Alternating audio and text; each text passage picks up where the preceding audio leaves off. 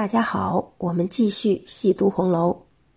昨天我们说了《红楼梦》中的四大奴才，那么今天呢，我们来说说《红楼梦》中的四大侠客。《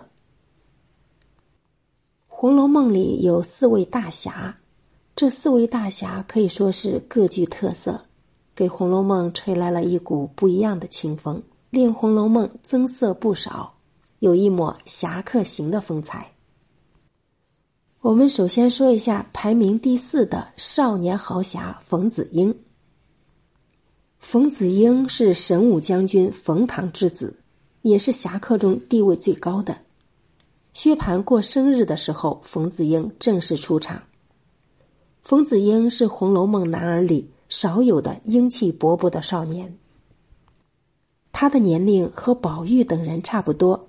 但他的言谈举止与宝玉的温文尔雅不同，他说话走路都是一阵风。《红楼梦》原文说：“犹未了，只见冯子英一路说笑已进来了。”从这一句话的描述，我们可以看出来，冯子英一路走一路说笑，可见冯子英有很多朋友，一路走一路和朋友说说笑笑。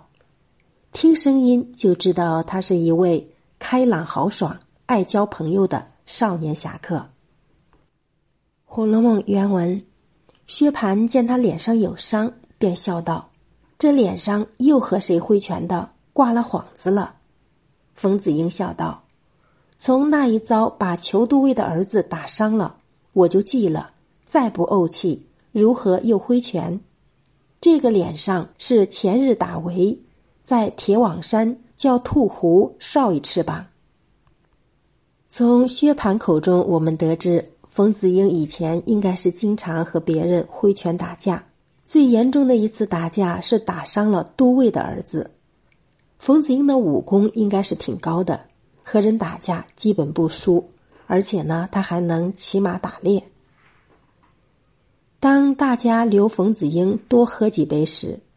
冯子英说：“有一件大大要紧的事，要回家向父亲汇报。”众人死拉着不放他走。冯子英豪气干云的笑道：“若必定叫我领，拿大杯来，我领两杯就是了。”薛蟠执壶，宝玉把盏，斟了两大海。那冯子英站着，一气而尽，一面说。一面出门上马去了。我们看冯子英说笑声中走来，说笑着一阵风似的又走了，一位少年英侠的形象跃然于纸上，让人爱煞。这样的大好男儿，一副豪侠气概，令我们看到了一个少年豪侠。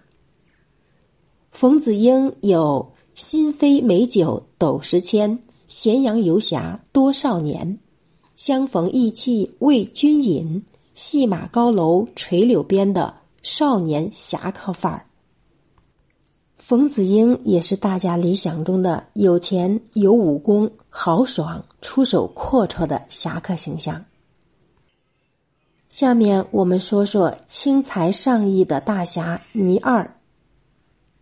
倪二是一个市井小混混。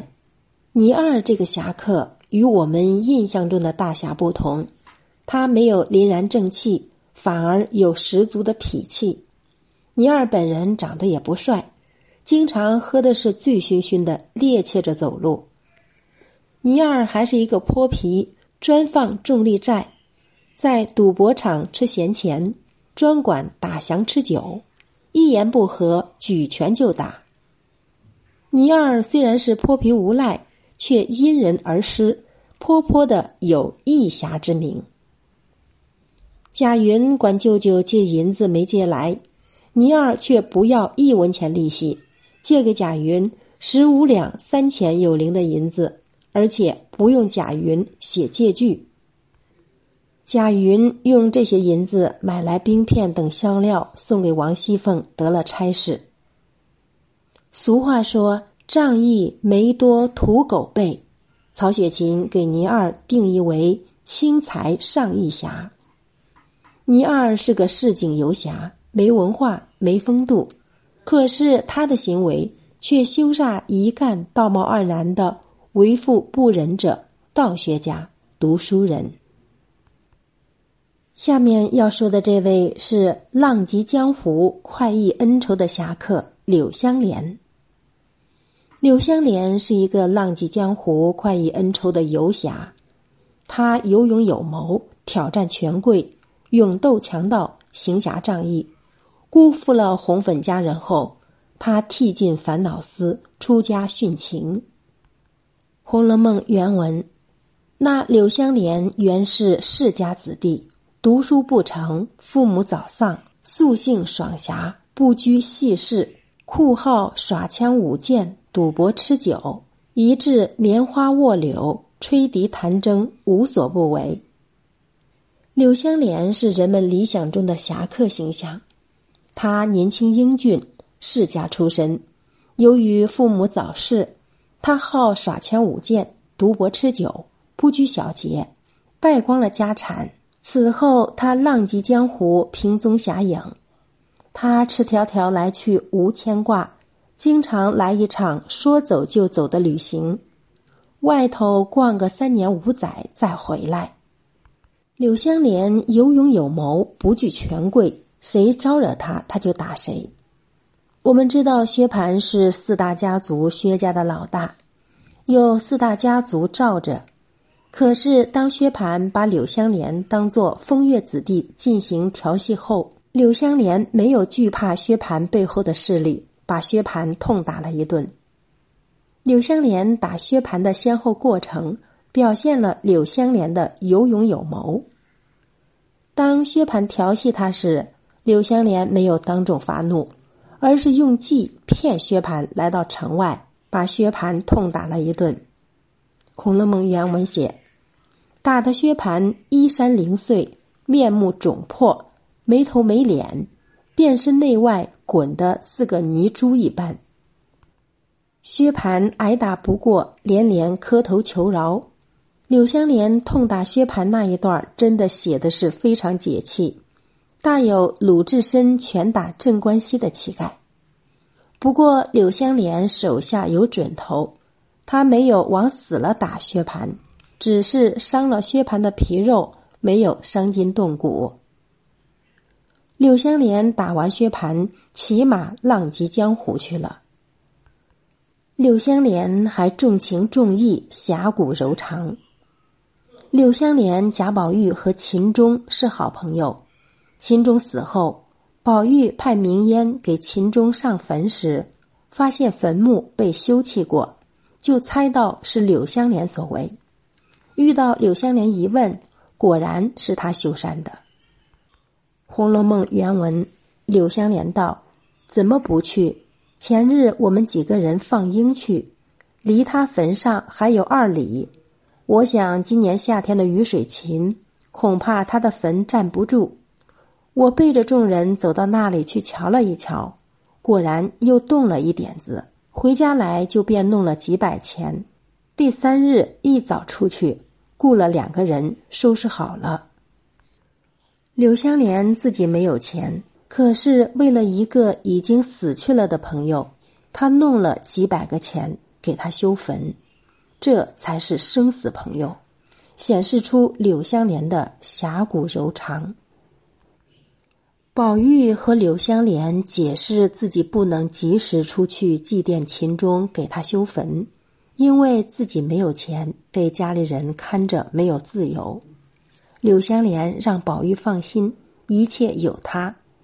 他还和宝玉说，《红楼梦》原文：眼前十月初一，我已经打点下上坟的花销。你知道我一贫如洗，家里是没得积蓄的，纵有几个钱来，随手就光的，不如趁空留下这一份。省得到了跟前扎煞手。柳湘莲本人是一贫如洗，他是一个有钱就花光的人，可是为了给好朋友上坟，他早早的就开始攒钱，免得到时候没钱买上坟的物品，对不起朋友。柳湘莲这样的朋友才是真正的朋友，情谊没有因为朋友死了而改变。此外呢，柳湘莲还不计前嫌，仗义出手。薛蟠贩货回来，遭遇强盗打劫，命在旦夕。柳湘莲恰好碰上，他不计前嫌，拔刀相助，打退了强盗，替薛蟠夺回财物。薛蟠曾经戏弄过柳湘莲，柳湘莲痛打他一顿。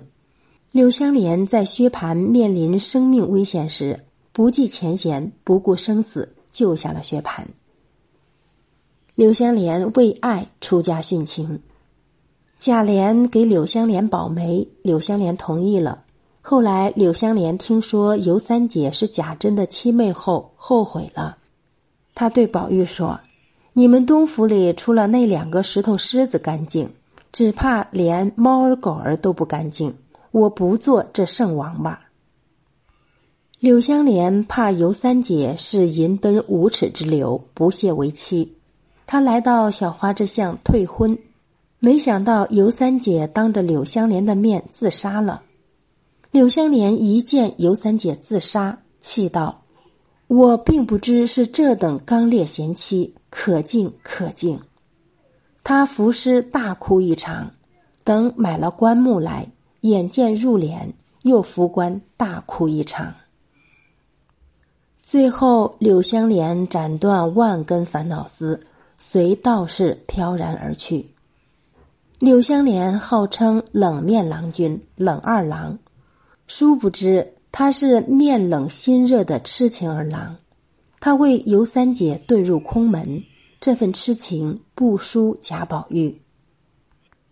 柳湘莲是许多女人心向往之的大侠，她不受约束与羁绊，信马由缰，来去自由，平踪侠影，为人仗义，恩怨分明。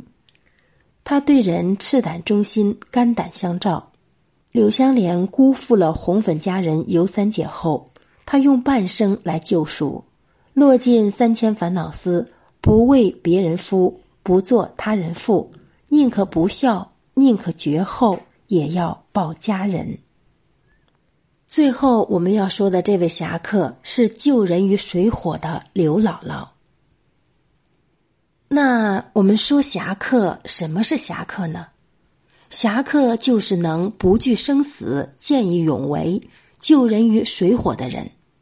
侠客不一定是英姿勃勃的男子，也不一定是武功高强的妙龄女子，只要他有侠客的心，有侠客的行为，这样的人，我们就认为他是侠客。